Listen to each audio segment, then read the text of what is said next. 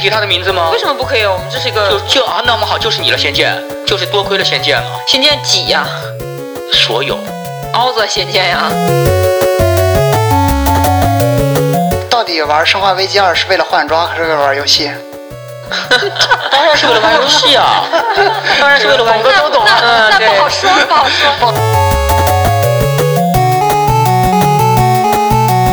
一起的感觉，而不是我小时候那款游戏。那你是玩发小啊？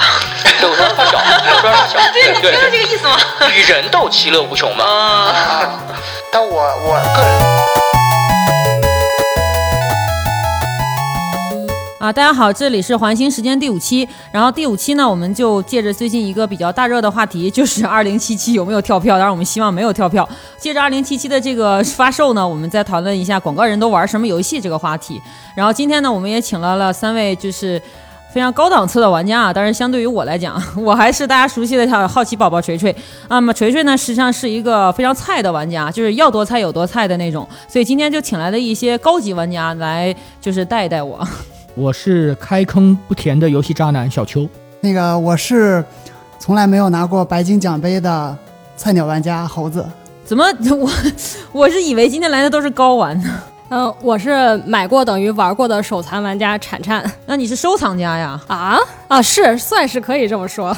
啊，然后今天呢，就是我们为什么会有这样一个话题呢？一个是有一个热点二零七七嘛，还有一个就是说，可能大家在平时印象当中就是觉得广告人工作很忙，然后呢也没有什么时间玩游戏。但是今天呢，我其实我们请来的这些呢，包括我本人呢，我们大家都是重度的游戏玩家，就是说可能我们不仅在手游上有所涉猎，然后我们也会去玩像嗯 NS 啊，然后 PS 啊、Xbox 啊，然后 PC 啊各种各样的主机游戏啊这样的一个可能性。所以我们今天其实主要讨论的是关于广告人在玩家这个身份上面到底会做些什么，或者是说有什么影响。所以我们先讨论一个很关键的话题，就是很多人都觉得我们这个行业特别特别加班，所以你们都拿什么时间玩我的？天哪，都是拿睡眠时间在玩啊！那就是生命啊！就是啊我，我也我也差不多，就是有一段时间我是刚买那个塞尔达嘛，嗯，然后那段时间我加班特别忙，嗯经常一两点回去，一两点回去，然后就玩塞尔达，因为一两点回去加班加的特别丧，然后就玩塞尔达治愈一下，然后治愈到四五点钟，治愈到四五点，对，然后得天也亮了，觉也不用睡了，继续加班。对，因为睡觉并不能治愈你，你得做点你喜欢的事儿才能治愈你。感觉邱老师买的是红牛啊，这不是塞尔达，你买这个 不不不，塞尔达赛红牛啊，真的。啊毕？竟里边有人马是吧？对对对，在在你刚开始玩的时候，真的是你会你会被他被他像像一个沼泽一样把你拉下去。呃，我懂了，我懂，就像目前我在玩英灵殿是一个感觉。像我一般就是加完班之后会抢半个小时到十分钟，这十分钟就会让我很放松了。呃，你只要放松十分钟是吗？呃，往往其实大于十分钟。那我就。那我有点怀疑你这个平台啊，PS 打开就需要十分钟。对对对对对，我刚刚也想说这个，就 PS 打开机就要十分钟，对呀进游戏十分钟够了。对 N NS 可以解决这个问题。对，只有啊 NS 可以解决这个问题。嗯对，，哎，那你们现在还有人有掌机情节吗？因为掌机可以有效解决这个问题，比如说中午吃个饭就可以开始玩。我有我是有这个情节，但是你是不是在钓鱼？我们从来都没有带新游戏过。啊，没有，哎哎，你今天铲铲，你今天是带了我只是上班的啊，我只是拿来看充电见了的啊。不是这样，在家里不能中午中午的时间是属于我们个人的吗？呃，是是是是是，但我其实是有掌机情节，但是现在唯一一个成功的掌机就是 NS 嘛。那么它实际上已经和当年的掌机很不一样了。当年掌机是待机很长，你随时可以掏出来玩，但 NS 现在已经是像一个像它它的待机时间，在我看来我是标准版啊，好像和还不如一个 iPad 精玩。那就是它的待机时间还没有你长，对吧？对呀、当然没有了，它怎么能跟我比呢？不，邱老师，就是那个任天堂的掌机，其实一直都待机时间没有特别长。其实，在 Game Boy 时代还是可以的。嗯嗯，因为它屏幕小啊。而且它是黑白的。对，它不是彩色的，NDS 它待机时间也不是很长的 GBA 和 GBC 它都撑不了我一个火车的时间，那要看你坐到哪儿了。就是五个小时它就会没电，那能撑不过五个小时。但但是 NS 的问题是它都撑不了我一个飞机的时间。哦，对，就是你，比方说我去我我就不算候机了，我上飞机玩到下飞机，它可能中间就没电了，后期后期和后期就不算了。我相对我个人来说，掌机的这种情节就没有那么高，因为我毕竟有一部分是画面党。啊，那那你这个非常难实现了，你就必须兜里揣着 PS 啊。哇，得可能得背着，再加移动电源和发电机什么的。其其实你们觉得手机能替代掌机吗？我的感觉是不能啊。嗯，不能。我觉得有一部分可以，有一部分可以。对对对，你像那种智力游戏是完全不需要在掌机上出的。对对什么连连看之类的，二零四八之类的，对啊，二零四八出在掌机上，你会觉得浪费了掌机。掌机你在干什么？你是不是堕落了？但是上面有俄罗斯方块啊，掌机上的俄罗斯方块永我只承认人玩扑悠扑悠那种，就是可以在掌机上俄罗斯方块，就是它难度大一点的嘛，还能有对战。如果只是单纯的手机那种的，可能那个一下。但是下面就是刚才你看，我们谈了时间，谈了有没有便携的时间，所以说现在就可以谈到一些正经的话题啊，就是我们都是什么样类型的玩家。就是我先说我是什么类型的，就是我有三不玩，我不玩射击游戏，因为我没有办法。调教我的手柄，然后鼠就是用鼠标去射击呢，我也要射击很长很长时间才可以，所以我不玩射击游戏。然后第二呢，我不会玩那个 RTS 那种即时战略游戏，就比如说像红警啊，像星际争霸，就是因为我觉得我的智商跟不上，跟不上屏幕上发生了什么，所以我玩不了。然后第三的话，就是我可能不会去尝试那种经理人型的游戏，就是像呃，就是模拟的，比如模拟说人生吗？啊，不是啊，经理人就像二 K。呃，非法和二 K 我不会尝试，因为那个大部分是体育题材，其他的类型包括黄油，就是跟大家解释一下，黄油就是啊，就是啊，是吧？成人福利游戏啊、对热爱的这种游戏，我都会去尝试的，都会尝试。对我是这种玩家。我是只有一种游戏我不玩，就是那种 MOBA 类游戏，就包括《守望先锋》，包括那个撸啊撸啊，包括 DOTA 这种这种我不玩。为什么呢就是为什么呀我玩这种游戏的时候，我就会有一种感觉，我是谁？我在哪？我在干什么？是谁杀了我？又是我杀了谁？我为什么赢了？我那说白了？还是智商跟不上屏幕啊。呃，也可以这么说，可以这么说，就是是一个智力问题。然后，然后那个有一些就是包括我玩的玩这类游戏玩的很很成功的发小啊，他告诉我他玩这类游戏的时候也并不放松，他很紧张。他哦说一玩这个就是浑身出汗，然后背脊发凉，他会觉得就就怕输了。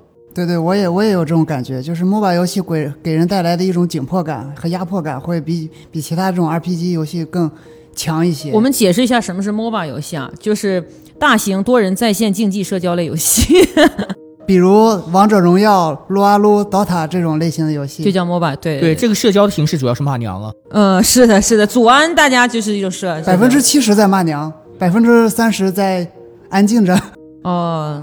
那你会玩什么样的游戏呢？我涉猎比较广，什么都玩，比如 MOBA 也玩，但是玩的不是很精，就是和朋友一起玩。你这个眼神还跟得上屏幕哈？呃还能跟得上，就是鼠标会飞驰的很快，我眼神跟不上，但是鼠标能跟上，哦，就就是懂吗？就是神游的那种感觉。嗯，所以我 MOBA 游戏一般就是玩一局。被打死，我就再不会玩了。我只是会玩它，但我玩的不是很好你。就你就是那种随缘，对，随缘，就是你骂我可以骂吧，骂完我这局我就退了，就是你没有第二局的机会。那就举报你了。嗯，没事儿，再开一个号。晨晨呢？嗯，我是更偏向于玩那种剧情类的游戏，就是它的故事得好，我就会去玩。就是有很好故事的黄油也可以。对，就是它的类型其实不限，然后那种体育竞技什么的我也都可以玩，但有有一些可能就是它。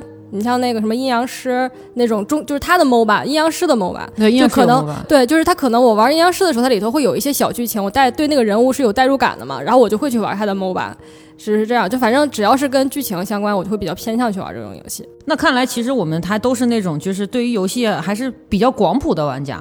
对对嗯，比较广谱的。那所以说，你们更看重一个游戏的什么？因为我们在大量的游戏是可以选择的。那你选这个游戏时候，你最看重的是什么？就是第一个毫无疑问的理由，反正我是故事性，剧情。对剧情，其实也也不仅是剧情，就是它里面的那个人物塑造，它得有人物高光嘛，要不然这个游戏你可能玩过你就忘了，你不会一直想着。打击感、手感、职业术、技能术，这都不重要。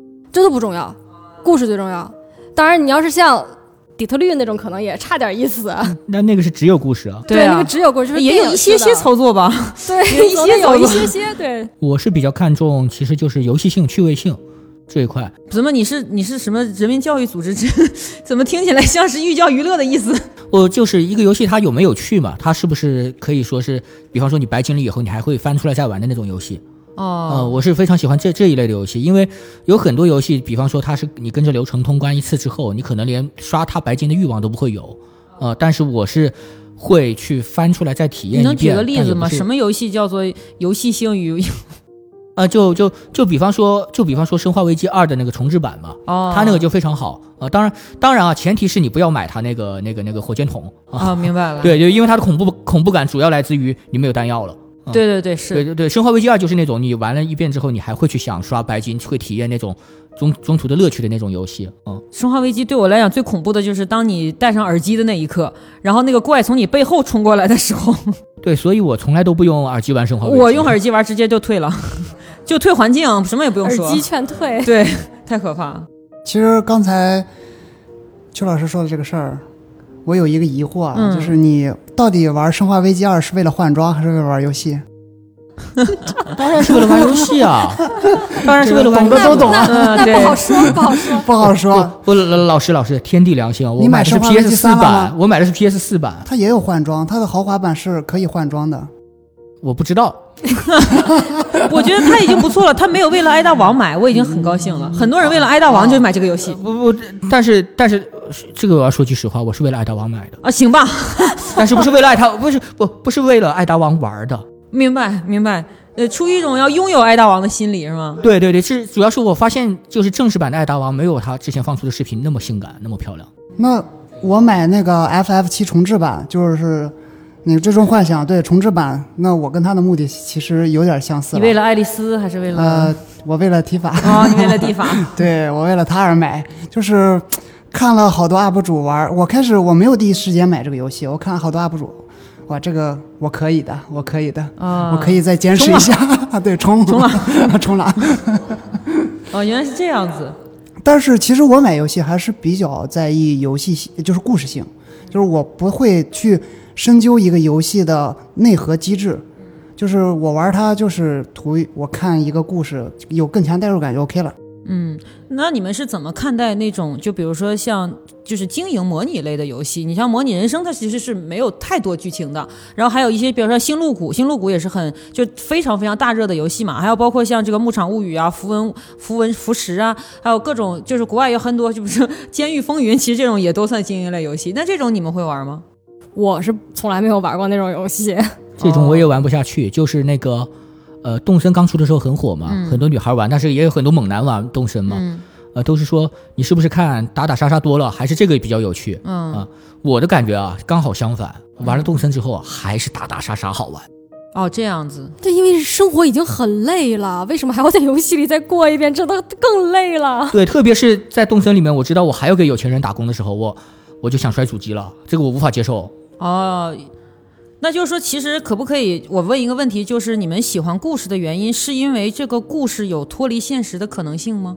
应该算是一部分原因吧。嗯就如果它是一个很就是基于现实来做的故事，如果它故事做得好，其实也没有任何问题。啊、我的意思就是说，它让你暂时忘记了你面对的人生困难，你在你去故事里去面对他们所面对的那些困难了。嗯，应该也不是，应该不是这个核心，因为它都是面对困难嘛，嗯并不是别人的困难就不是那么困难了。所以有很多人他就问这个问题，就说为什么会有人喜欢玩游戏？你要不断的攒装备，你要跑到很远的地方去帮一个人找回他的女儿，然后呢，你还要帮很多很多人送东西，然后啊对他们就很困惑，说这个游戏的治愈感到底在哪里呢？这个我觉得就是每个人玩游戏，他可能就是所谓的那个目的性或者出发性不一样吧。就对我对于我来说，就是玩游戏跟看电影是一样的，就是能让我体验不同的人生。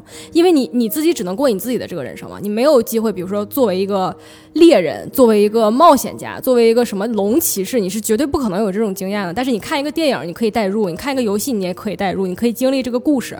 就等同于像你自己有一个平行宇宙，然后开了很多个次元，经历了很多很多段人生一样，就是经历和感受比较重要。那对你来讲，跟看电影差别就是有没有手柄？看电影是他去打，对，是，然后玩游戏是我去打，对，那你们也是吗？呃，我不是，我其实对剧情比较免疫。哦这个哦要，多呃，这个要多亏某一款国产大作，就是在 PS 四 Pro 上面会掉帧的那一款国产大作。它叫做我可以提它的名字吗？为什么不可以？我们这是一个就就啊，那么好，就是你了，仙剑，就是多亏了仙剑了。仙剑几呀？所有，凹子仙剑呀？对对对，他它的它的套路掉掉帧吗？不，它在 P 对对对，最新一代的仙剑好像六吧，在 PS 四 Pro 上面会掉帧，哦，因为仙剑六号称泰坦陨落，当然掉帧了。对啊对啊，你你你任何 你用专业机显卡它都掉帧，对啊，对对对，除非你是用服务器来玩它啊、然后这个真的是毁灭了我对所有游戏剧情的所有的这个想象和念头。它真的就是复制粘贴式的剧情，反正一定要死一个，哦，我看到对，那个就是强行一定要死一个啊，那那个是有特殊性的嘛？就《仙剑》的剧情都那样，《仙剑》《古剑》都是那种悲剧结局。对，而且它都是强行，都是强行悲剧，而悲剧是它的内核嘛所以，对于邱老师来讲，剧情在在《仙剑》这儿就已经结束了，以后你就 他伤了，受过的伤害再也不会重复了对他。受了对对对，伤害。然后还有一些剧情，就是当你看腻了这种剧情的时候，我当我看腻了这种剧情的时候，我对其他的这些，呃，所谓的重剧情的游戏就完全不感兴趣了。就像那个暴雨，呃嗯还是超凡双生、嗯那个游戏啊，我一共玩了五分钟，然后我实在无法接受，我不知道自己在干什么，我就关掉了。那你的治愈感来自于哪里？就像禅禅，他的治愈感来自于他去经历嗯啊、你的治愈感来自于在于被取悦的感觉。你的意思是被舔还是被？呃，不不不，就是就是就是就是我就是我感觉这个人这个人做这个游戏，他他设比方说他设置这样的一个一个一个桥段，哎，他好聪明，他花了心思，他知道这个时候我在想什么。他为你花的时间在这个游戏中有所体现，你就高兴。对，哟，你这个啊，你是神秘的玩家啊，你是很神秘啊。这很高端啊很挑剔对对很挑剔，很挑剔。他给我一种皇帝在玩游戏的感觉。对对对我不是想看这个游戏，我是想看那些设计师为我服务。他是在看一个方案，哦，明白了啊，上上交上来的这个，对，所以他根本不在乎帧数，反而在看 PPT 嘛。嗯，呃，帧数还是在意的，比方说那款在 PS 四 Pro 上面还掉帧的大作，我就很在意。这个 PPT 一定要顺畅。对，对对，它 应该是应该是个六十帧的 PPT。对，啊，对他不能。蓝屏，嗯也不能不能。嗯，那你呢，沙哑的歌？嗯，我一般我玩游戏治愈也是在于故事情节，因为我不过现在随着每就是各种大作的故事情节，也就基本都是 copy，嗯。嗯，就那种就套路差不多嘛，所以我现在翻老老游戏玩比较多一些，就比如说最近特别迷恋 CRPG，就是嗯桌面角色扮演类游戏，美式的这种。呃，可以这么说，《神界原罪二》一我还没有对，呃，《龙腾世纪》可以的，还有是《博德之门》系列的，对对对冰封谷这些，因为它给你的一种感觉和现在有的那些大作还是不一样的，就它是每一个人物都有细腻的故事，而不是只有你主角是有的，特别扎实。对对对，它会让你感受就是在看魔界的这种小说的感觉，所以很充实这种感觉。他们的对话就是那种给你十分钟，你才能看完所有人的对话。对对，而且会给你七到八个选项，让你去选择怎么回答。对我有的时候在电脑前面又反复的思思考，我到底要不要勾引他，我要不要开除他，我要不要杀他？对对，其实没有什么太大的影响对你这个团队，因为无非就是少一个同伴或多一个新同伴，但是你就总是觉得你做这个会影响你后面这个游戏里的后半辈子。对对对，而且这种游戏会有一个阵营的设定，比如说你是邪恶的嗯还是善良的，就是你每次选择它，你会想一下，哎，这个符合我这个设定吗？就是我要我要是个混蛋的话，我就要选混蛋的话，就那种感觉就会很就是把这个角色扮演的这种感觉加强的很很很明显，所以这种是我很快乐的。维护自己的人设嘛，是吧？啊、对对对，你们对这个都这么慎重吗？是非常慎重的，对我来讲很慎重的。我也很慎重。我就是会选择就是最像我是现实生活中个人的那种。那不就是一种慎重吗？我选的也是我本人会怎么样啊、但是我基本都秒选啊。哦。嗯，他是做自己，老板都这样。我怀疑他经历的那些选择不够慎重，不够不够让人感觉到痛苦哦，可能是我在现实生活中不够慎重，啊，那 也有这种可能性、啊，有这种可能啊。嗯就是你看，就是还有一个人，还有一些人会问一个话题，就是说，嗯，其实我们的年龄，我们如果不不去细究的话，其实我们都濒临三十岁或已经三十岁开头了嘛。那很多人就会谈，就说有的人说我二十多岁的时候就已经不再玩游戏了，因为从大学出来之后就没有时间玩了。还有人说，呃，有了小孩儿或者是有了另一半之后就玩的很少了，因为另一半需要你去陪伴，然后小孩需要你去抚养。然后还有人说，工作忙了之后，或者说只要工作了，他就放弃逐渐玩游戏这个事情了，因为他会感觉到就是。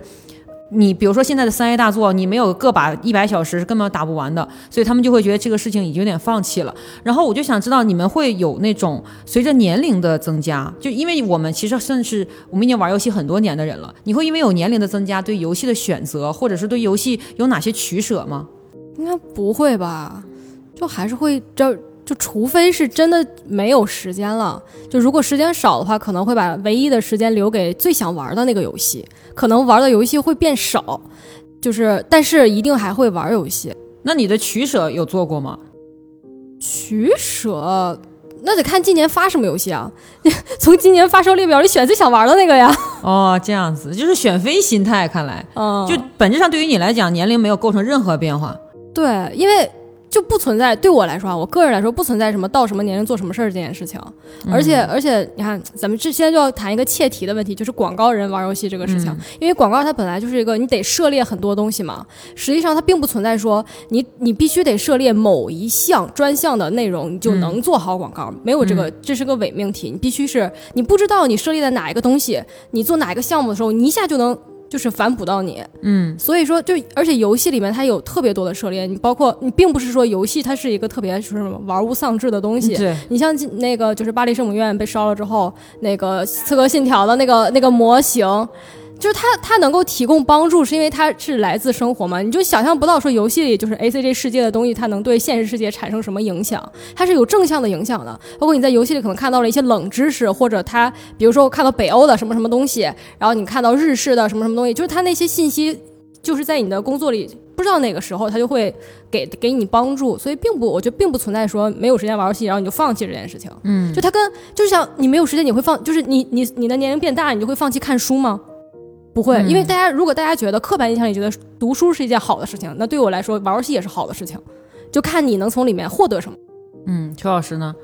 我是觉得我和我和婵婵不一样啊，撕起来，呃，我我和他不一样，就是我会觉得一件很奇怪的事情啊，嗯，就是随着年龄的增长，游戏带给我的快乐是递减的。哎呀，嗯就不是说我不喜欢玩了，是我感觉就是它不能再让我就是那么那么开心、那么兴奋。对对对对对，没有那种感觉了。就是可能是因为，可我觉得是我变了吧，我想要的东西不一样了。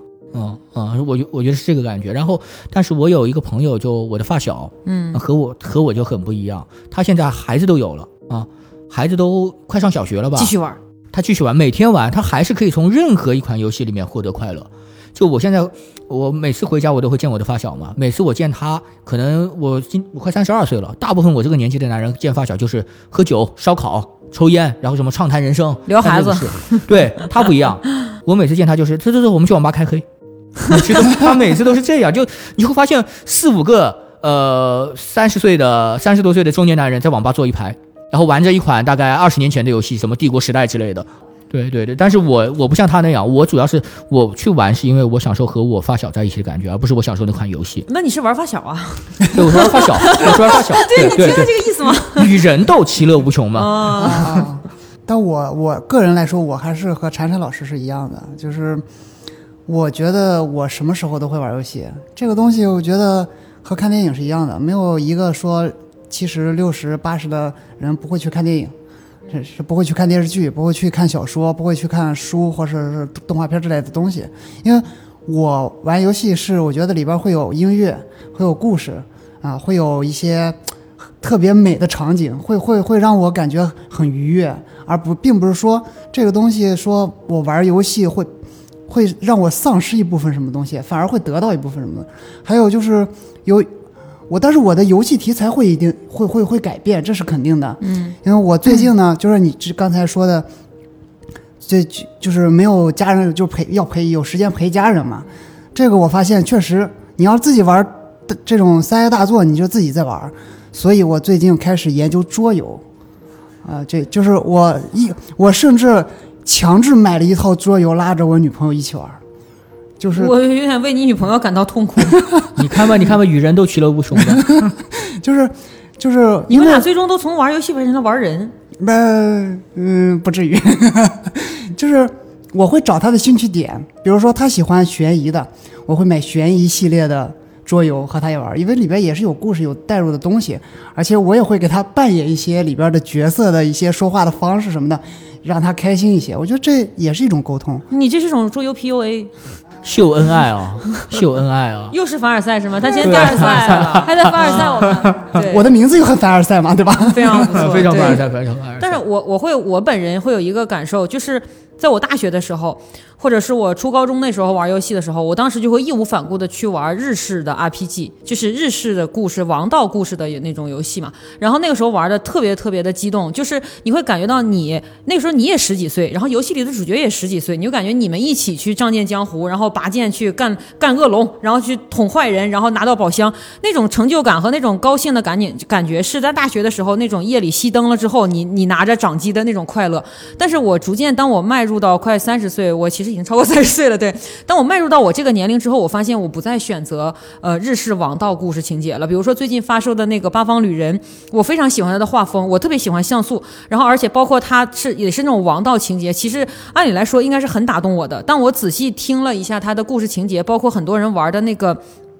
测评我发现它无法再属于我了，然后我现在开始倾向于去玩那种主人公已经可能三十到四十多岁了，然后他经历了很多人生，他的人生有所残缺，他经历过人生的信仰失败，然后重新建立，然后梦想在破灭，就是我倾向于去玩这种游戏了。那就是阿卡姆骑士。对呀、我我刚才在听到那个锤老师提到八方旅人的时候，两次啊，就是嗯被浑身一麻。就八方旅人始终会给我那那那那，就是那那样特殊的感觉，嗯，为什么呢？因为感觉像是，呃，这点我们不太一样。锤老师刚才说的好像是他在每个人生阶段都选择和他人生阶段或者说他人生经历相似的游戏，对，对对，但但对我来说不一样。八方旅人对我来说是填补了一个这个这个这个空白吗？对，填补了一个空白，填补了一个我一直向往的东西，就是那那时候那个呃，大概 PS One 那个时代的嗯那种 RPG 游戏。我是我当年是非常喜欢那个游戏的，但是没有机会玩到。现在我在看重温八重温八方旅人这个游戏啊，我其实也玩不下去，因为它的叙事实在是太缓慢、太长了。但是这个游戏我还是很喜欢，玩不下去我也很喜欢啊、就是因为它很老套。嗯，就是有一种让你听邓丽君的感觉吗？听什么？邓邓丽君邓丽君的感呃，觉。我也没那么老吧。杨钰莹好不好？让我轻轻的告诉你。这所以你们会因为就是有年龄增长之后，会对游戏的故事的内容发生选变化吗？就可能我们都不会放弃玩游戏，但是我们会不会有一些偏向会发生变化呢？以我这个选项来讲，就是不会，因为我是故事性嘛，它只要故事性好，我就没有什么，就好像对我来说可能影响不是很大。嗯，嗯，嗯，这这个我也不会，就是我小学时候玩 FC 上的那叫什么《忍者龙剑传》嘛，啊那个故事其实是有一点残酷的，不是并不适合一个小学生玩的。对，但是你看我现在长大了，又又在玩这种八方旅人这种感觉有点童话的这种感觉的故事，所以我的感觉是不会，这个可能是锤锤老师你的特点。因为我开始逐渐体会到，就是我没有办法再带入我十八岁的时候那件事情了，就是我不能再做事一个十八岁的少年进行着一大堆无脑的剧情，然后最后取得了一个在我看来没有什么特别大的成人生成就，就是我会着急，然后这个游戏会让我感觉到就是，而且这种剧情往往就发生在日式游戏里面，日式游戏的怎么讲，就是如果不是特定的游戏，比如说像魂系列那种的话，绝大多数的王道游戏它的对白都非常的无营养。那那 P 五你玩得下去吗？我不太能了，已经。P 五太典型了，但是我就玩的很愉快但。是我我对我也很享受 P 五，除了嗯不能交男朋友之外，嗯因为里面只有女朋友。还有一个就是呃，接下来要问的这个问题嘛，就是跟这个有点相关，就是日式 RPG 它有一个特点，就是说它不再能够让你选择故事的情节，就是你能选对故事的影响的东西特别特别的少，然后你遵循的路线，它开放的世界的大小以及整个游戏的自由度都是极小的，所以我我的随着年龄的增长，我越来越倾向于说去闯荡一个大陆，而不是有一个人跟我说下一个你应该去哪个村庄，你接下来要走什么样的路线，这也是我发生了变化，所以你们会更倾向于日式 RPG 这种，还是说你们会倾向于说像上古卷轴这种开放性的世界呢？我这两年玩的好像是那种日式 RPG 会稍微少一点，会更倾向于就是开放世界，是因为因为日式 RPG 它是纯主线嘛，对它只有主线，只有主线。就是它会你不推主线你就没得推，嗯，但有的时候就是你推主线有点累，就你一直在推主线你就有点累。但是那种像欧式的、欧美的那种就是开放世界游戏，你推主线累了，你可以做点支线，或者你去逛逛世界，它就会没有那么焦虑，就会比较轻松。所以这两年会比较倾向于玩那种开放世界，但是并不是因为就是它的就是。选不选择这个事儿，因为其实我觉得啊，就是那个欧美式的那个游戏，它所谓的开放度，虽然是比日式 RPG 肯定是要高，但是它也没有高出多少，它可能只是给了你一个选择的权利，但是你并没有能够多多大的去影响这个结局，就是它是。对它都是给你定好的嘛。结局也，是定的，对。对它可能比比方说就是就像那个，哎，可以说这应该不算什么剧透吧？就是那个《死亡搁浅》里面，他会对，就是他会让你选择你开枪不开枪。其实你开枪不开枪的结局都是一样的，他只是让你做了一个选择因为他。只做了那一个结局。对 对，他只是他只是让你自己有一个体验，然后你自己拷问你自己，就是他让你自己的体验变多了，但并不是说你的游戏一下子变得不一样了。对，所以现在有经常有那种讨论，就是游戏会分成两个阵营，就有的人不喜欢玩欧美向的那种更加成人，就是游戏主角更加年龄大的游戏，他们就会觉得这种游戏他们会有一个统一的反馈，就是对白看不懂。因为他们的对白往往是交叉式的，就比如说它会有很，就是比如说刚才提到的那个，就是像 CRPG 里面，它就会有很多交叉对白，就比如说第一个选项在说上一件事儿，下一个选项就在说其他事情了。然后呢，中国有很多玩家会反馈说这个很难看懂。中国有很多玩家，或者是说我们市面上有一些主流的对这一类游戏还在玩的人，他就会喜欢说那种直白的主线，我就是去体验你这个剧情的，所以就会有这种分野。然后我就会发现。就是就是选像我这样去选择了欧美 RPG 的人，真的是因为觉得想看看那个对话里面到底说了什么。但有一些人对对话的这个就是需求没有这么强烈，他关心的是这个故事到底说了什么。这个其实我觉得是一个一个分野吧，因为其实这两种都是 RPG 的分分支嘛，对吧？一个开放世界和和线性的 RPG，嗯，我感觉就是说你是想扮演谁，扮演什么样的体验？线性的往往就是说给你一个角色，你扮演的就是这个角色啊，你不能扮演男二号都不行，女二号也不行，你只能扮演男一号。一般来说 啊 啊，那剩下的都是你的后宫。对女一号都不行啊。但是呃，开放世界的不一样，开放世界是给你一个世界，你在里面你你扮演的是你自己。对，那很多选择就是就是你自己的，这是两，我觉得这是两种体验。嗯，但我觉得其实日式 R，你要完全把这个 RPG 分开也不好分，因为他们可能同宗都来源于 D&D，这个东西很难分。比如说 DQ 现在很火，就在日，毕竟被称为是日本国民级的 RPG 游戏，但是它其实也是来源于美式的 DND 这个它的一个大的框架在里，所以要彻底把它们分开，可能只是因为他们国家本身的这种。嗯，习惯也好，是性格也好，导致了他们这个出现这种问题，而并不是游戏本身的问题。我是我是这种感觉的。文化氛围吧，对，因为文化氛围导致的，就是日式的，就是不光是你看美式漫画和日式漫画，它感觉就是很不一样。对，对，就是可能他们的叙事习惯也是不一样。对，包括他们的电影啊、影视作品都不一样。就是日式日本的电电影也好，电视剧也好，现在都是还是很热血的一些东西。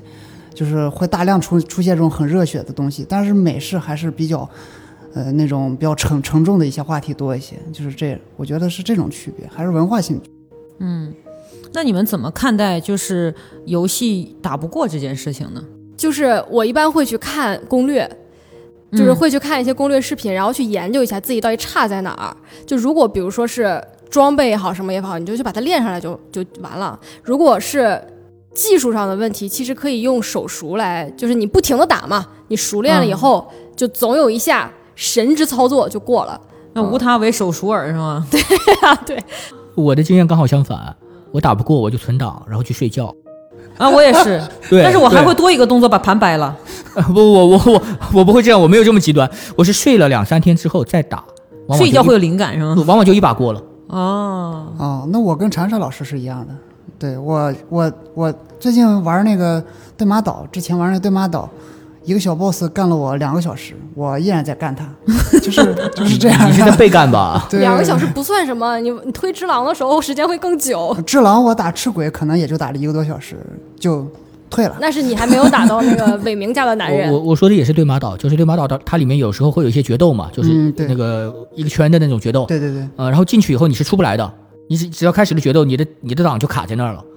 嗯、我就是有一次在那儿卡档了，啊然后我就睡了三天，除非你要重新。读一个档，你才能那个掉。对对读到前面去对，然后第四天就很轻松的过了，一把过了。对我也就是对决的时候，对决的时候我一定要干死他。那我不会，所以所以我出现一个问题，就是我会玩像共斗类游戏，就是怪物猎人这种游戏，就是我会打一个龙，一直打到我打死他为止。就是你可以虐我十把、二十把，我反正我有一把弄死你，我就成功了。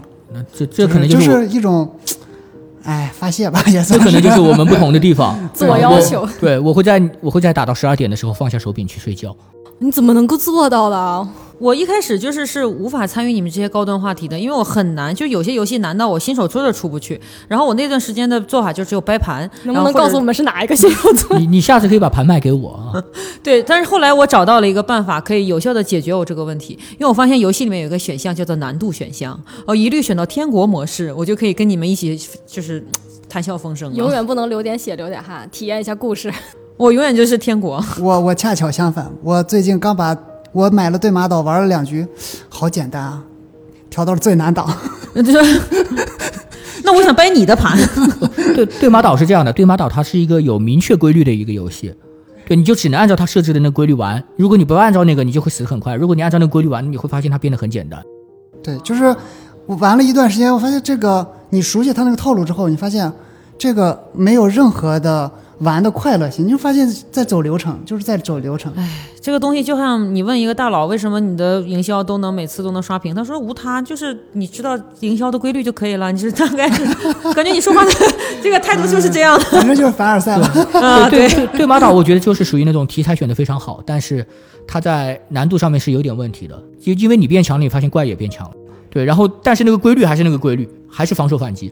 嗯，那现在就是有一个新的问题要问大家，就是说，嗯、我们问的这个问题可能比较笼统，但是它大概现在是游戏界会存在着一个比较有争议的话题。就是一个方面呢，就是我们先问两个男同学啊，就是你们肯定都是有老太太或者是有女朋友的，你们的太太和女朋友参加你们的游戏活动吗？会，因为我女朋友喜欢，她也会喜欢一些游戏，她不是所有都喜欢，就是她喜欢就你说的经营类游戏，比如说饥荒啊，他就爱的不行，这个就是啊，饥荒非常好玩。对，时不时时不时拉着我玩，但我玩饥荒是有一个，就是过很长时间我会玩它，我觉得还可以。对对对，对，但是你要是一直拉着我玩这一个游戏，可是玩一个月，我会吐掉的，真的吐掉，因为太太难了，就是让我比上班还难受。因为他，我感觉他在让我打两份工。对对对对，啊对，就是像呃，我的世界他也会玩这种，嗯，就这种类型游戏是他比较喜欢玩的。你女朋友有当项目经理这种感觉啊？就是呃，他在监测所有哎，我游戏里可以，我可以给他说一说这个问题，但他是美术啊，对，可以转嘛，对吧？他不玩，但是我的两台主机就 NS 和和 PS4，嗯呃和 PS4 Pro，准确的说是啊、都是他买给我的。也就是说，你们的另一半是完全不会阻止你们、反感你们，甚至是支持你们玩这个游戏的。也不支持，呃，不支持也也不不支持，也不反对，但是他会给我买主机。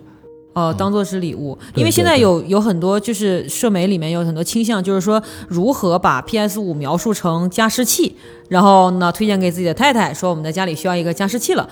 其实我本人是，当然一会儿可以问一下婵婵，我我本人作为一个女性，我是非常反感这个这个口径的，他就好像把女性当做了是一种就是完全不了解这一类产品的人士，而且呢还是觉得好像很很简单的就可以糊弄我们。但我觉得它背后有一个逻辑，就是说你不要管我在干嘛，我们俩心知肚明，这个东西买回来不会不是一个游戏机，但是你装作它不是就可以了。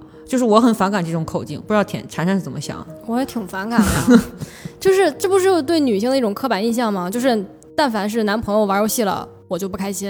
嗯你有什么不开心的？那你男朋友读书的时候你开心吗？他反正没陪你，你就不开心呗？还是说他不他虽然没有陪你，但是只要不是在玩游戏，你就没事儿？嗯那游戏又没有原罪，嗯原罪的是男友，不，有一个游戏就叫原罪，我女朋友也不会，也就是有他烦我玩游戏的时候是什么时候？就比如说，他今天想出去逛街，但是我就想打游戏，这个时候可能由于沟通不佳，就是他 就是他会反感我打游戏，就说你一玩这个东西你就就不会空一点时间给我，就是那种的。就是如但凡是你比如说玩游戏，他说好，我们去干一件事儿，你说好 OK，他他不会反感你玩游戏。甚至他会帮你看，就是我说，哎，我最近我喜欢哪个游戏，他怎么怎么，他会帮你参谋这个游戏到底他感觉好不好玩。所以我觉得还是确实像邱老师说的，沟通不到位。所以会有一种论点啊，那天看到一个很新颖的一个论点，在知乎上讲，他说这是一种营销手段，这是一种广告，这是一种就是我们可能女性看起来会有一些反感，有一些不适，但是对于男性来讲是一种成功的广告。为什么呢？他打成功的击中了两类男性玩家。第一个，如果愿意把这个当回事儿的男性玩家呢，他其实是在向外公布，我不仅是一个资深的男玩家，我不仅有自己的 PS 五，我还有女朋友哦。就是这是一个，对，这是一个方向。还有一个方向是什么？就是说我不仅成功的让我的女朋友，就是或者是我的太太，让我的家里出现了 PS 五，而且我们两个还能和谐的以它为这个净化器的方式共处。就是很多人后来就很多人分析嘛，就是说这有可能是一种本地化的营销话术，然后它背后呢很有可能是某些经销商或者是某些其他的就是跟这个相关的利益结构，他会讲说这个东西在这样做话术去推动之下，它很可能比单独卖这个主机要来的更深入人心，因为它有话题可以讲，有槽点嘛，嗯、会有这种说法。或许它在商业和传播上是有一定道理，会是比较成功的。但是我觉得，如果放到两个人的关系来看的话，这不是一件好的事情。你想想，你不管你是喜欢玩游戏，还是说你只是只是想要一台 PS 五而已，但是你居然要用欺骗你的伴侣的方式，你才能够拥有它，那我觉得这是一种失败啊！这其实，是这是一种。我觉得是不可取的。而且它传播的越成功，难道不是这件事情成功的概率就越低吗？就女朋女女朋友们都已经知道它不是加湿器了，你你还怎么骗她你？也反向 营销解读啊！而且他也骗不过去啊！你迟早要用它玩游戏的。你就说它在正在起作用，在净化空气嘛。对我玩的是 PS 四，是上一代，你看 在旁边。所以下面就是你看，我们刚才就发现你们的伴侣其实。不一仅不一定是支持，但是他们能理解你这个行为。但是有一些男玩家啊，就是很很奇怪的，就是他们不能理解这个世界上有女玩家这个这件事情。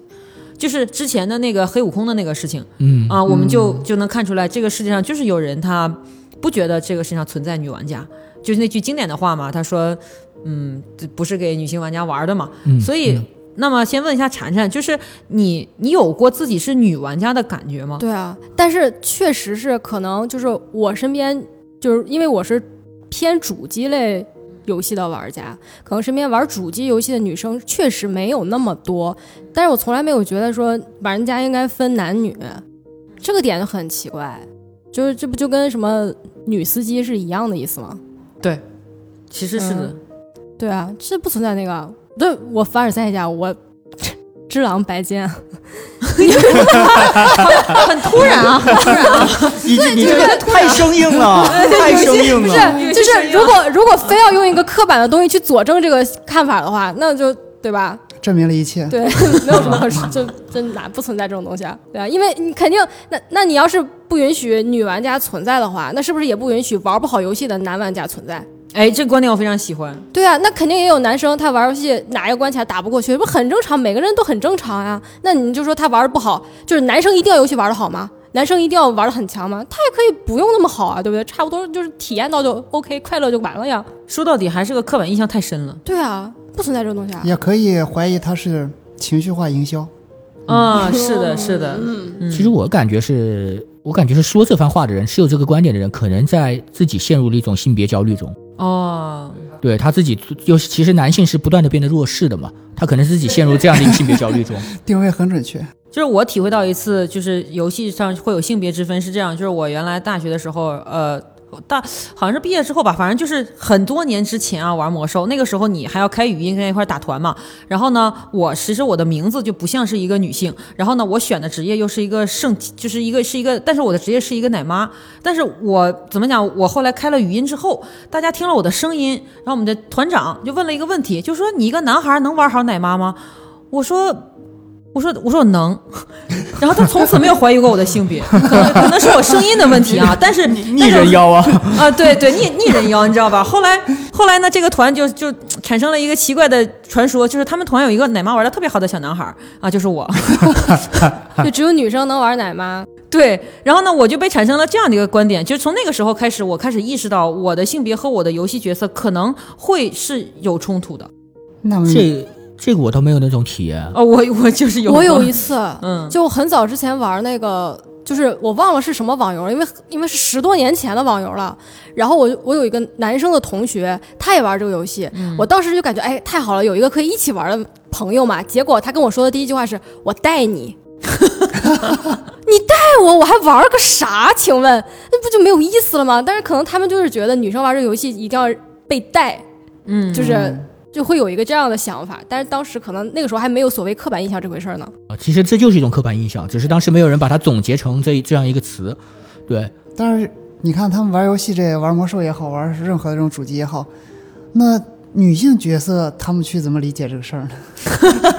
比如说杰安娜是一个典型的女性法师，对对啊对吧？所以我觉得这个还是刻板印象，中国人。那如果他们要，打女性的 BOSS 怎么办呢？对啊，比如杰安娜进本了，呃，我应该不会吧？应该不会吧？他应该不会进本吧？你应该可你可以说奥尼克西亚。她真进本了，OK，我不能接受，她真进本了。我不能接受。希尔瓦纳斯也要进本了，对啊，但那之前不是还有打过那个谁泰兰德的吗？对啊，对，泰兰德也很厉害，根本整不过他。泰兰德也进本了。其其实这个他们会把这个东西当做不正常人吧，大家大家都会把这个东西当当做一个角色来理解，呃，他跟现实生活中是分割分割分呃是分割开的，呃，但是实际上我是觉得他可能是是是是在其在其他方面缺乏成就感，他会在这里面找到一些，他会在游戏里面找这种成就感。你看我虽然我可能那些都比较普普通，但是我游戏打得好。哟，你这个 对我，我发现会有人有一些这样的倾向，反而是那些呃各方面都比较对自己比较满意的人，他对游戏的成果他看得很清。其实这这这一类人还有一个问题就是，你说他现实和生活分得很清，呃，那个生活和游戏分得很清楚，其实也不清楚。他喊为了部落和为了联盟的时候，还是挺响亮的，我觉得那倒是。是吧？是是是，嗯，好像大家都都玩过魔兽啊，应该都玩过魔兽。对，就是他周二起来并不并不现实啊，这个人。就就要提到魔兽的话，就是有一个那个啊，就是当时魔兽不是在中国上映嘛，然后就是唯一的目前唯一的魔兽电影，然后上映的时候，当时我也去看了，然后那个时候我还不是广告从业者，那时候我还是就是二二次元的从业者，然后我们那个场次里面就会看到大量的人是有着装的，然后大量的人、对有各种拿着手办去，然后我见到的泰兰德真的拿那个法杖去。那，真是一场盛世啊，真是对对，非常，我当时感觉特别特别棒，然后我也即兴买了一件 T 恤，我必须要加入这个这个活动嘛。所以你们会不会有特别喜爱的游戏或者角色，然后你为他花过钱买不是他游戏的东西呢？周边啊什么的？这个我先说啊，反正我是基本没有买过，哎，为什么呢？因为好像我会非常喜欢一个游戏角色，甚至嗯产生出一种这种迷恋的情绪。嗯，呃，但是我不会是说买他的手办、玩具、周边、抱枕任何东西。为什么呢？你觉得这是一种营销，不值得？呃，不是不是不是，就呃，就是我觉得好像我喜欢这个角色和我买不买他的手办好像是两件事情。就是我喜欢的这个角色，他是一个，他是一个可以是存在一个媒介里面的这样游戏媒介这样这样里面的一个虚构人物啊。那么其实如果你把它做成其他的载体，是只是他形象的一部分，基本上都是视觉形象。啊、那么好像反而就片面了。我的感觉是这样，就是说白了，就是那些周边对我来说没有那么强的吸引力。嗯，我我是会买，因为毕竟买过一把双摘伤。嗯，虽然现在想想这个这把剑可能不带不该买啊，也毕竟是弑父的。也也没，你再补充买一把火之高兴。带孝子，对，不太不太二二傻子的剑不不应该买啊。但是我觉得这个东西属于，就是你当时玩的特别火热的时候，你可能就会中二的去买这些东西。就是你你拿到它的时候，你会觉得哇，这个真的很帅很酷的那种感觉。呃，像我玩那个用那个叫啊怪物猎人，我会。买他的 T 恤吧，也是我那个、见你穿过对优优优衣库 优衣库的联名 T 恤什么的，因为确实有些东西你在游戏里接触了，你再看到它的 T 恤也好，这些它的周边也好，你会发现这个很亲切。我是这种感觉啊、那你没有那种被营销了的感觉吗？嗯，因为我买的量很少，所以哦这种感觉不会有，对，哦不。会有这种感觉。你会买吗？我我没有，就是如果是联名 T 恤那种，我是买过，就是比较轻量的，我买过，但是我没有特意去买那种手办，因为就是我很喜欢一个游戏，我就会反复玩它，就我一想起来它，我就玩它，就我我并没有通过买玩来致敬它。对，但是但是如果是电影之类的周边，我会选择。对啊，就是为什么会呢？我我没有想明白这个问题，就我有花过很贵的钱去买嗯。电影的周边产品，嗯。然后等了一年多。但他们都是角色呀，都是故事啊。不是我买的，是那个模型，嗯，还不是他那个电影都对看他他知道十遍吗？他知道是什么。他那个电影我刷好像看了都有十遍。我刷了七，我好像也知道了。我流流浪地球我刷了七遍，然后我买他的哦那个车，他那个车哦两千多，哦我等了一年，但是我到手之后觉得智商税，但是但是因为当时很爱，然后就就就是支支持一下。你你们不会有那种感觉，就是比如说告诉自己说这是营销我，这是这是在在向我做广告，所以我没有必要买，因为我是一个广告人。你们会有这种想法吗？不会，因为就是我一直觉得是说，钱是成年人唯一能为自己想要的世界做贡献的，就是东西。就我只我我怎么建造我喜欢的世界，我怎么创造我喜欢，只能是靠花钱。我想要什么样的东西，我希望这个东西越来越多，我就花钱。就很简单，不是它影不影响我，它影响影不影响我不重要，重要的是我到底喜不喜欢它。我喜欢它，我就给它花钱。那除此之外，我还有什么办法？没有了，钱就是我的选票。这个营销我吃了，我就是要对，我就吃这个吃了。我当时买那个也是因为，就是我喜欢《流浪地球》的那个背后的团队，啊，我觉得他们做这个东西很用心。就它剧情垃圾就算了，啊是很那无所谓。剧剧情，并不垃圾啊，嗯它剧情问题很大，它叙事有很大问题。我们不讨论这个，嗯就是他的团队很用心，这个我是认的，所以我觉得给他就是我要支持他，就很就很简单，就这么简单，哦。就用用钱投票嘛。就我是一个有强烈的就是被营销感的那种感觉，所以我我自己有一个规则，就是我只会买设定集。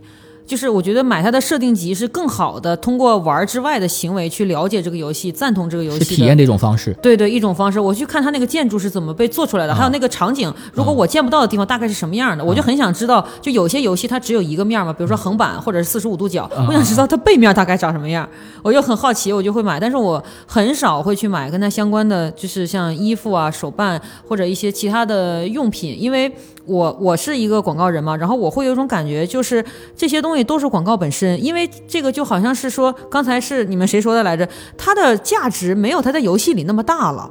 它被印在一个东西上面，它的价值就仿佛是那些油墨和印它的那个那个光雕的那个壳了，就不再像是它本身。就我会产生这种感觉，我就会一路告诫自己说这是广告本身，所以我就会买它的设定集的，因为设定集是它团队的一个副产品。你这不就是在治？质疑你自己的工作吗？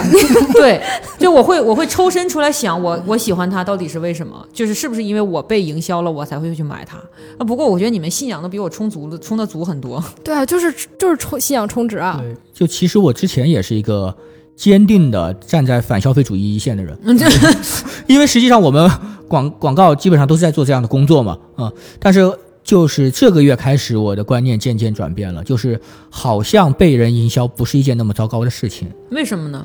这就是现代性生活组成的一的一的一个组成部分。性生活，对，这就是现代生活的一个组成部分，就是你你人和商业是高度互相融合的，它就是一个这样的东西。商业其实，呃，不仅仅是赚你的钱，它也会给你带来一些社交的机会，它也会给你带来一些这种这种这种呃对世界不同的看法。嗯、对对对，所以如果你真的很想花这笔钱，你就去花吧。嗯，咱们是无时就因为无时无刻不在发生这种事情，你买的衣服也好，鞋也好，任何都是其实都是里边有广告的行为和被营销的行为的。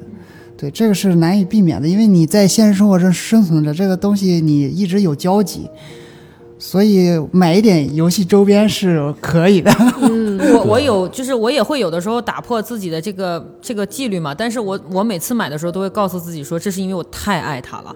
爱是是用钱用钱交换的，但并不意味着我就是这样的买手办的人。就是我每次会会这样讲这个事情。然后说到这个手办呢，然后又有一个就是我的一个其他的朋友，他问了我我一个问题，他就说他说我有的时候很羡慕你们广告从业者，为什么？就是或者说不一定是广告从业者，是我们这一类就是靠思维发想出来创意的人的工作。他说你们可以很大方的，甚至是非常嗯。非常明显的、正大光明的去告诉别人，我是某个游戏的粉丝，我热爱某一种游戏类型，我经常玩什么。他说，但像我们这种啊，做公务员或者是做一些什么呃律所，然后会计师，他们的比如说他们的办公桌上就不能摆手办，他们的鼠标垫儿不能印着他们喜欢的角色，他们也。不好，就是在什么在非私下的场合去谈论他们喜爱游戏啊或者怎么样。他说很羡慕你们这种职业可以这样做，就是你们会有这种感受吗？我有的时候会感恩于我的职业，让我可以光明正大的谈我是一个玩家。我好像还好，因为就是咱们因为有这个环境嘛，但是就是如果假设没有这个环境的话，也只就是我不提它，只是因为它不是共同语言。嗯，就是你在你的工作范围内，它并不是共同语言，所以你就没有必要去提它，并不是我羞于去提它。就如果有一个，就比如说是公务员吧，如果我是公务员，如果有有一个人问我你玩游戏吗，我就开始咣咣咣跟他讲个没完没了。嗯，问玩啊，为什么不能说呢？谁还没个爱好？我是这样想就是有其他职业他是有这种爱好羞耻的，因为它会影响他们的职业形象。我有一个朋友，他是我的同好，就是我们都是 A C 这圈人嘛。然后他是在正经，他是在设计院工作的。他身边的那些人都是就是你说的那种情况，就是他们没有什么爱好，然后一提起一个什么什么东西，他们也都听不懂。但是我朋友就是拉下他的脸，不停的给人家安利，然后他的他的同事现在都懂了，他就他自己创造了一个环境，你知道吗？他真的、哦他自己创造了环境，人定胜天啊！对，他是这样，他是那种，然后我是会就是没必要，那不提就不提了，但是我也不会觉得怎样。所以你的朋友叫哪吒对吗？对我命由我不由天对。对，不由这个团队，由我。对，然后他带着他的那些同事，就甚至有的已经是四五十岁的，一起哦开团去玩那个密室逃脱。就这些人以前是绝对不可能知道这些东西，就他他给他们就是科普了以后，大家开始一起出去玩了。就我觉得这种也特别厉害。嗯，我也有几个朋友也是有这种情况，我觉得，但这种情况对于他们来说，我觉得百分他们公司他们那个公司或者是单位也好，是百分之七八十的人都在压抑着这个 这个这个这个东西。你说他不玩游戏吗？不可能，打王者荣耀打得比谁都好。他们可能在饭局之后，比如说私下里成为朋友之后，会一起打游戏的，这很多。我只是在工作层面上，他们在不断的压抑这个东西。就是我觉得这跟中国大部分人的一种刻板印象有关系，就是大家觉得玩游戏属于玩玩物丧志这个东西，就是把游戏说的太不好了，可以说是这样的。就是其实还是禅禅老师的话，游戏不是原罪，有罪的可能是人。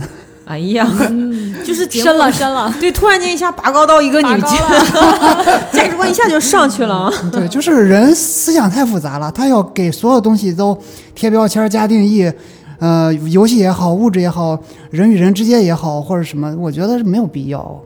人活着还是得潇洒啊，但我的发小是另一种啊，就还是同一个发小啊，他是另一种，他是那种会对他的那些同事产生优越感的人啊，他觉得我的同事啊玩手游你个垃圾，我鄙 PS 视链，我是玩 NS 的，你这个垃圾，啊，本节目不支持鄙视链啊。对对对对对，所以他一点都不担心，呃，没有人可以懂他的爱好。他觉得没有人懂我的爱好，哦太棒了，因为你们是垃圾。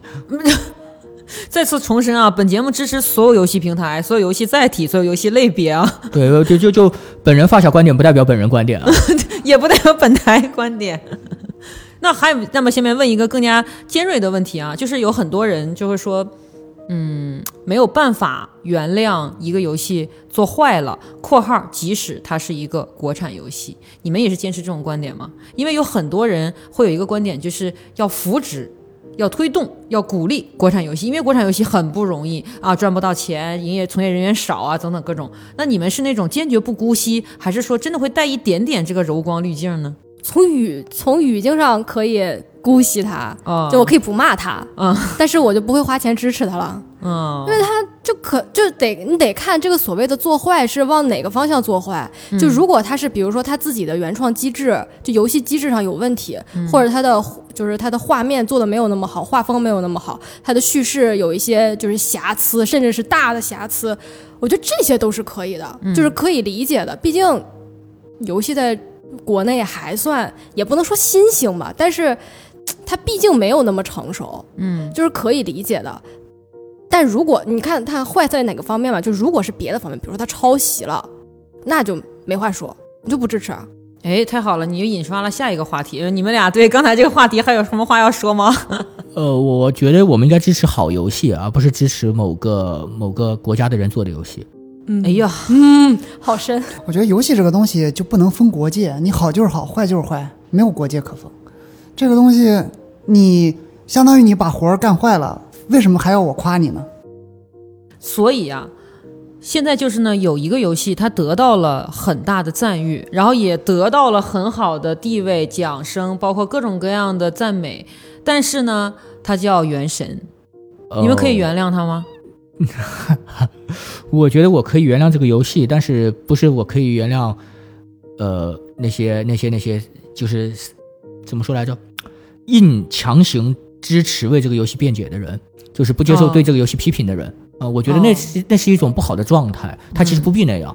因为喜欢不喜欢、支持不支持都是很个人的事情，他不必那么的，呃，那么的亢奋吧。嗯，对，嗯。我也是这样的。我觉得《原神》这个游戏，我不骂他，说实话，我不骂他，我骂他的是他的营销手段，嗯哦，就是他碰瓷儿，就是你还不承认。就像最近阿玉的一款游戏嗯《渡神记》，哎呀，那 对啊，人家明说了，我就是在致敬塞尔达，嗯就是很光明正大，就是还放出了对比照片儿，对你借鉴就是借鉴，你没有什么可以可以说那个说不好意思说的。这个东西大家因为尤其是对国产游戏，大家其实相对还是有一点包容心的，嗯，就是，但是它可耻的是它的营销手段，就是你相似你就说相似，我。我借鉴里边大量内容，大家都能接受，这个不是不能接受的，毕竟毕竟题材就放在那儿，美术也放在那儿，所以这个东西都能原谅。但是你这个营销手段真的让人来呃无话可说。我觉得《原神》它就是非常明显的，它是偷机取巧了。我觉得这个没有什么好说的。就如果是有的玩家玩它，感觉也是体验很好，那就那样呗。但是评奖就不必了吧？你有啥资格去评奖？而且我觉得他就是，如果说我支持他，是因为我我就是喜欢这款游戏，就是我玩它我就是开心，那行。如果我支持他是因为纯粹是因为它是一一款国产游戏，我觉得就没有那个必要。你不就是就是叫什么捧杀呀？它有问题，你就是要提出来，否则国产游戏怎么进步？我个人认为，就是国产游戏圈的那个制作的技术和水平早就已经达标了。并不存在说大家制作的技艺上有问题，因为很多国外游戏外包都是给到国内来做的，有什么技术问题啊？不存在。我们缺什么？缺好脚本儿，我们缺好的故事内核。所以一直没有好的游戏。如果你一直说啊，这个游戏因为是国产，但是虽然它有点烂，但是我们还要支持它，它永远无法进步。而且我们还缺什么？可能是因为资本原因还是什么原因吧？我们缺那种就是有魄力的游戏公司，就是我宁可这个游戏叫好不叫座，我也做它。大家可能是没有办法做这件事情，因为毕竟游戏还是很小众的，一个游戏发售出来，在国内能赚几个钱？它没有那么大众，那我怎么能大众？就是打那种已经火了的路子，我照这个路子来，我至少能赚钱，公司能活下去。这这是一个就是很复杂的一个问题了。但是你从根本上讲，如果它不够好，我就是不能去支持它呀。就我可以不骂他，说就是我可以不去骂他，但是我不能说他好，我不能为他鼓掌。对，而且也不能找一些和这个游戏本质和这个游戏本质无关的一些一些理由来给他辩解。对我也是不骂，但是我也并不代表我去夸赞他。但是我会骂，因为是这样，就是这个游戏，就像刚才婵婵提到了一点，就是你可以包容那些人去玩它，这是个人选择，我们没有问题。但是我不能够允许一个有影响力、有公信力的平台，它可以公然的对一个缝合怪说你做的不错。我觉得对于缝合怪说你做的不错的时候，它的背后意味着什么？意味着它默许了这个东西能够参加到什么？参加到与原创游戏竞争的舞台上。那么原创游戏所耗费的心力，谁来鼓励呢？劣币谁来逐良币支持呢？对呀、对这是我不能接受。就是这个游戏好玩，大家去玩它，你做广告，你怎么做都可以。就是就包括刚才设计老师说的，他这个广告的营销手段，我也能接受。毕竟嘛，我们也是做广告的，我们都知道有些话你要说，有些东西你要推动。但是你一个公信机构，尤其是对玩家来讲，备受信任的机构，不可以为他评奖。就是我觉得，如果我是这个机构的话，我会说他不以不适合参加评奖，但是我肯定你的市场价值，市场价值就证明了它存在的价值，这个我是认同的。但是我觉得他参加评奖，就像当年。当然，我这里可能有些偏激，就像当年我非常不认同黑豹能参加奥斯卡提名一样，我不认为黑豹是值得奥斯卡提名的，但是他被提名了，那我觉得，呃，这是奥斯卡的问题，我们不能说什么，但是我觉得他被提名，就像原神有理由参加比赛一样，我认为这是不可以的这。是破坏环境的行为。对这种行为，就让那些真的就尝试再去写嗯 深刻剧本或者做真正的原创游戏的团队，就在想说，那我们做的算什么呢？这让我不能接受。然后我觉得，哪怕是呃美梦二得了奖。我都是可以接受的，因为他最起码是一个团队兢兢业业的写了脚本儿，然后把它做出来一个游戏。尽管它的游戏结局或者它的内容不尽如人意，但最起码那是我们意识形态上的差别，是我们对这个游戏世界的期待不同。但是并不是他这个团队就就不行。我觉得这是在贬低那些努力的团队，所以我不能接受他被评奖。所以这件事情上，我觉得我可能会去骂。嗯，这是一个价值观问题。评奖这个事情确实有有点太不要脸了，有点过分了。对对对就是不要脸是是就是因为之前又还有一个游戏叫 Topia，你们不知道你们看过没有？在那个 Steam 上已经进行那个预售了。Topia 它上来之后，他就说我缝合了以下八款游戏。然后我希望大家在以下八款游戏当中体会到的乐趣，也能在我当中去体会。哎，这个可以。然后如果他年年底又不参加评赛评选的话，我可能会去为他花钱，因为我支持这种厚脸皮的经济价值。其实有时候是这样的，就是你比方说你去模仿了一个业界顶尖的一个东西，其实是不丢人的。对啊，对，其实不丢人的。嗯对，反而是这种，呃，硬不承认，咬碎了牙也不承认，这种态度是往往是让人觉得是，呃，没有必要这样。嗯耍小聪明很让人反感。就原神原神那个出他那个视频世界之前，我觉得这个游戏吧没有那么好，就是能称之为是中国算是你你哪怕说是不好听的是抄也好，是吧？嗯，算是稍微用心抄了。嗯，就是但是出了那个世界这种各种碰瓷，就让我感觉这个东西很在泼脏水似的感觉，就很难受。就作为一个玩了这么长时间的游戏的人，很难受。以前国产游戏都很好的，《三国赵云传》都很好玩的。对你现在出这种东西，你可以出，我不排斥你出，因为我不玩，我也不骂你，你可以出，但是你不能不要脸。那就是我们就说到这个，它这个游戏有营销的这个成分嘛，所以有的时候我想提再提一个问题，就是你们觉得广你们觉得广告能为游戏做点什么吗？就是游戏需要做广告吗？就是我产生这个的感觉是，嗯、咱们都在疫情的时候接触了那个动森嘛，然后动森它有极其强烈的那个可以晒出来的那个可能性嘛，其实被晒的可能性，说白了就是我本人都是它的一个 KOC，相当于是，所以我觉得是不是说动森的火不一定只来源于它治愈或者它很容易玩，还来源于它被。就是被不自觉的广告了一波，它就能火呢？你们觉得广告还能为广告不是广告能为游戏做些什么吗？这肯定是能的。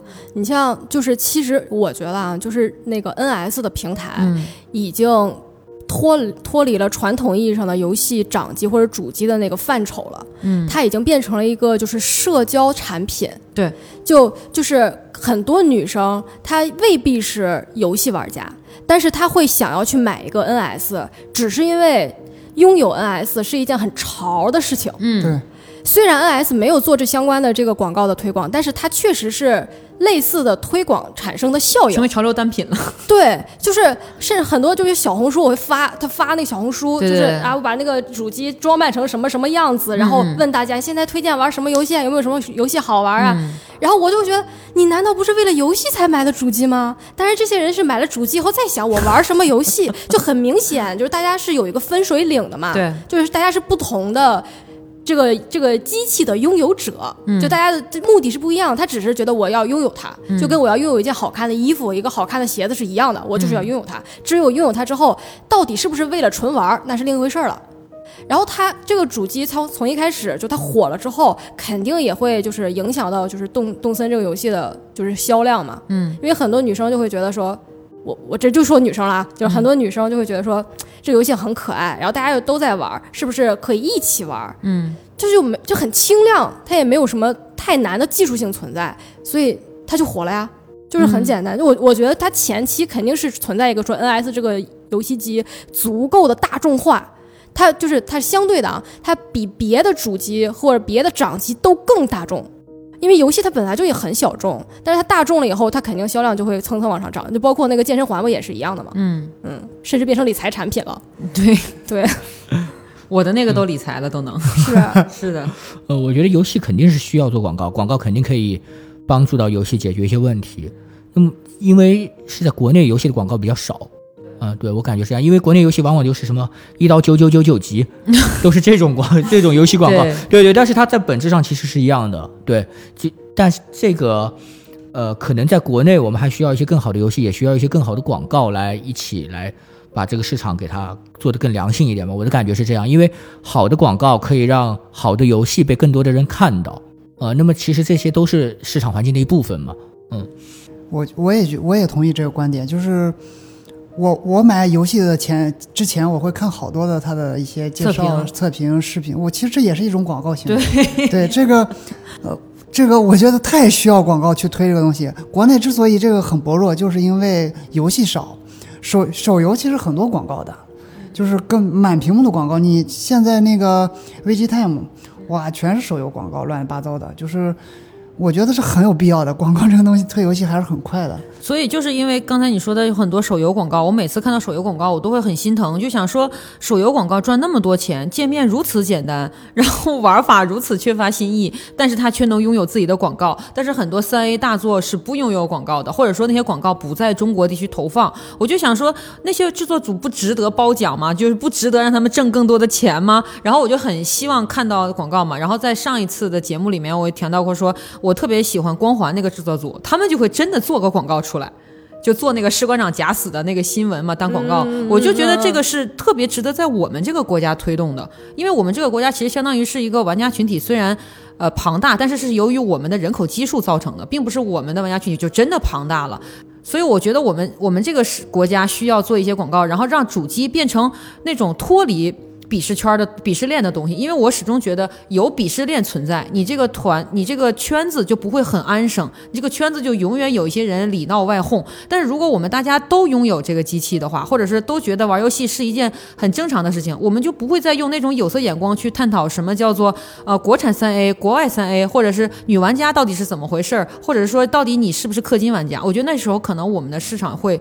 会更自然。我是觉得，当广告出现的时候，意意味着这一切都会走向正轨，因为它开始纳入资本看到的那个市场。就我特别期待出现出现这个东西。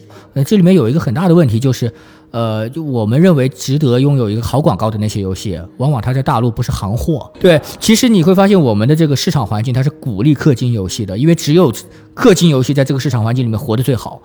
那就会有更多的氪金游戏了。那要这么说的话，其实我觉得可能我们还属于那个，就包括我，包括我们这一期节目，因为实际上我们虽然是广告人，但本质上我觉得当不当广告人不不影响我们玩游戏嘛。但是很有可能说玩了这个游戏之后，我我本人的一个感受，就像婵婵刚才提到的，我通过很多游戏其实反哺了我的工作内容。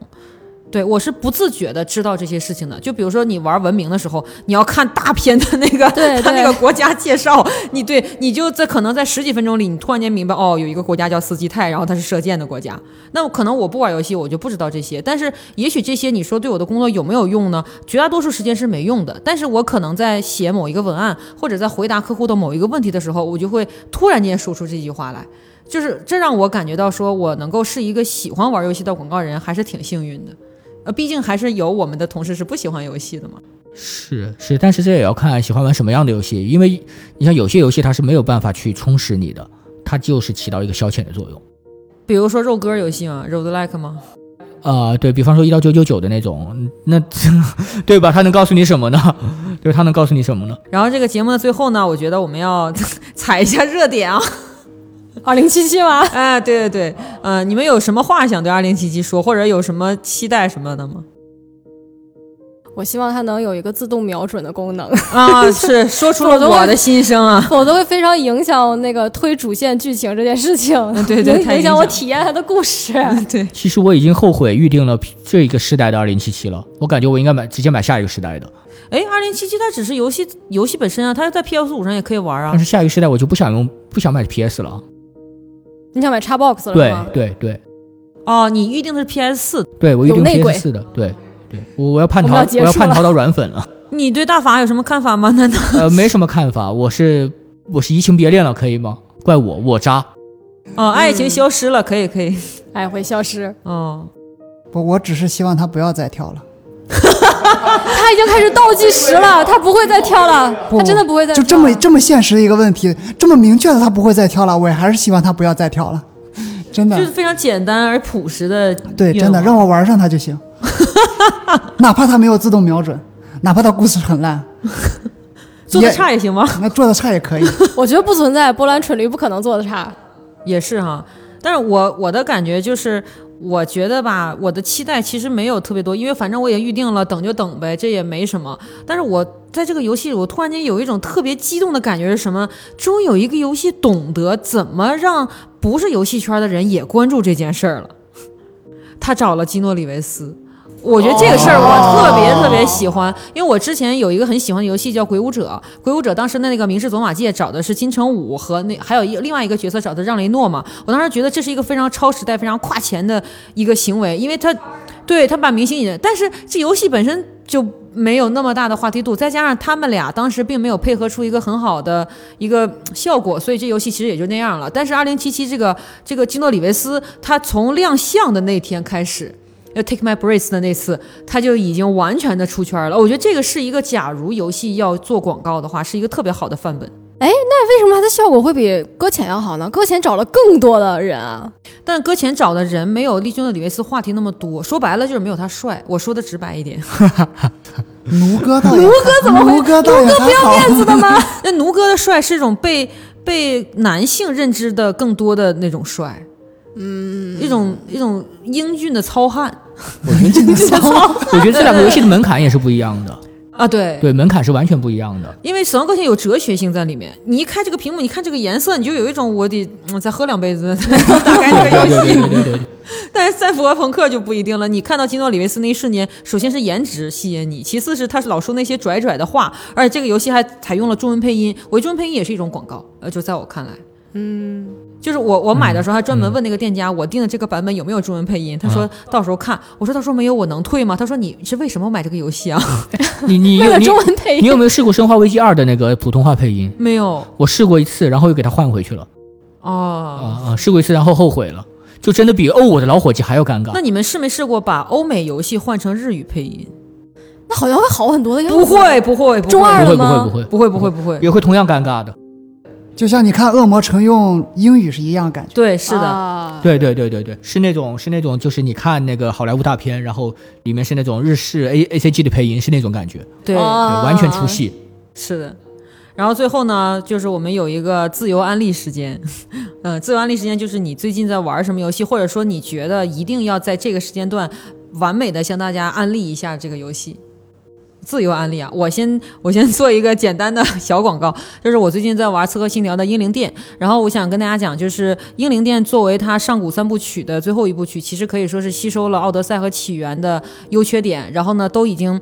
嗯，我觉得缺点肯定是有的，比如说它的膜做的很或做的很糙，然后整个游戏体验有的时候还是会有那种就是跑来跑去的感觉，而且掉帧非常非常严重。但是作为上古系列里面的话，它已经算是剧情、人物表达，然后整个的游戏弧度已经是做的是最好的一步了，而且呢。不干也不氪，就是你即便是没有去刷过任何的资源，刷过任何的经验，你也会发现自己逐渐成长为了一个特别强大的战士，因为他就是那种你随便跑到一个小地方跟人说两句话，突然间涨了两级，对他就是，哎，他就是这样的草率吗？这两级 非常非常草率，因为那个游戏的最终级的等级可能要达到达三百多。所以你可能每隔一段时间你会突然间涨很多级数，但是我想表达的意思就是说，它已经不再是原来的刺客信条了，它不再是那么硬派的 ACT 了，然后它也不再是那么强调说潜不潜行很重要的一个游戏，它反而可以让你去沉浸去尝试它的旷野、它的雪山，然后包括说，因为我是一个东北人，我看到这一切都非常的眼熟，因为它在北欧发生嘛，所以希望大家能够去体验一下刺客信条英灵殿。那下一个我来吧。呃，其实我想向大家推荐一款并没有火起来的，呃，应该也算三 A 大作吧，叫做《地狱之刃》。哦，呃，你应该知道，你应该知道，对对对对对，那个谁谁谁的谁谁谁的献祭，还是谁谁谁的救赎、牺牲还救赎来着，反正就是那个词。对，《地狱之刃》塞纳的献祭。呃，对，这款游戏真的特别好，这真的特别特别好。它探讨了一些非常深刻的话题，而且它选的一个题材是非常大胆的，它选的题材是精神分裂症。啊，这款游戏给人体验是非常独特的。首先，它的战斗难度很高，然后它里面又没有升级系统，又没有技能系统，也没有装备系统，呃，然但然而且怪物又很单一，但是它给人体验真的是非常非常独特。它的那种解谜，它的那种游戏和人互动的方式，就是游戏制作组给给你信息的方式，呃。如果你是一个不害怕恐怖游戏的人，你也不害怕心理题材这个游戏的人，我是强烈建议大家都去体验一下这款游戏。这个游戏当时我打开之后，两个 两分钟以后我就关掉了，实在是心理压力过大，你知道吧？对对对，它是一款很严肃的游戏，它非常严肃。就是它给我感觉想起了黑曜石当时做的那个那款游戏，就是人不会死的那款游戏，死了之后会进入另一个世界的那款。呃黑曜石做的，哎，地狱镇魂曲吗？啊，地狱镇魂曲，但是它比地狱镇魂曲要要黑暗的多。对对嗯对对对，我先是拿掉了耳机，然后又关掉了屏幕，实在受不了，对其实对它的文风应该说是文风吧，或者说整个调性也好，对，也是比较比较阴暗、比较严肃的。那我接下来我推荐吧，我推荐大家玩一款比较老的游戏，叫《博德之门》。哎呀，啊，这个游戏很老，但是你在玩它的时候，你会发现你能感受到一片真实的大陆的存在。就是有这个游戏的设定很有意思，有的它的设定就是，比如说你这个游戏是需要升级的，但是有些装备可能你永远都无法买得起。就是它的装备，可能就是你发现你玩通这个游戏，你没有那么多的金币去买购买这几阶装备，因为，但是它确确实实是存在这个世界里的，就是就像你真实的世界里一样，就是你是体会到了真实的贫穷，所以觉得很真实，对对对，很真实。就是甚至你他是有六个队友，呃，算上你总共有六个人，但是你其实你队友要远超于六个人，你要抉择你到底是允许谁加入你的队伍，这是一个很很好的感觉，像是你在找一位嗯朋友一样，就是这整个感觉让让你能体验一下。魔界的感觉吧，就是你看魔界之后，你想体验的那种感觉，它都能让你体验到，就是这种感觉是很棒的。哎呦，我审错了，Brave，给你的一一个什么游戏打个广告，我以为是要抢一个广告哦，没事，我我要那我推那个什么吧，《荒野大镖客》那个救赎二吧，大表哥二，因为这个游戏我觉得它甚至可以说它不是一个游戏，它是一个它是一件艺术品，嗯就是玩这个游戏的体验是很特别的，就是你在你在做各种各样的任务线的时候，因为它是它也是一个就是开放世界的游戏，你在做任务线的时候，其实你有很多的选择，你可以选择让主角成为某一种，就是你有倾向某一种人，然后。其实也是你，就是你可以在里面体验不同的生活，但是这个主角他整个故事是做的特别的好，就到结局的时候，哎，我不要剧透了，就是总总之总之是非常的非常的就是感动整个故事线，然后里面的音乐也做的特别好，然后画面，然后整个游戏的精致程度，你每一张它里边就是因为它是那个就是属于什么美国。算是那种就是后文明时代吧，就是文明前最后的黑夜了，就是他们最后一波拓荒时代好像对，是拓荒最最后一波那个就是什么什么流浪的牛仔，就最后一这么一波人了，再也没有他们了。就是他们最后真真的是就那种就是末日的感觉，就一群人的，就是荒荒野逃荒的那种感觉，就是那种那种悲剧的氛围一直都存在。而你到最后的时候，就是你看玩完整个游戏，你真的是觉得。它就它已经超脱了游戏的那个范畴，已经成为了一个艺术品。它整个音乐的那个氛围，然后代入感太棒了。你这个游戏，我当时玩的时候印象特别深刻，就是大家真男人从不回头看背后着火的大房子，里面有大量这样的场景，就是你骑着马往前飞快的跑，然后后面房子在爆炸在崩塌。是，是他他有一种美国人的江湖的感觉。对对对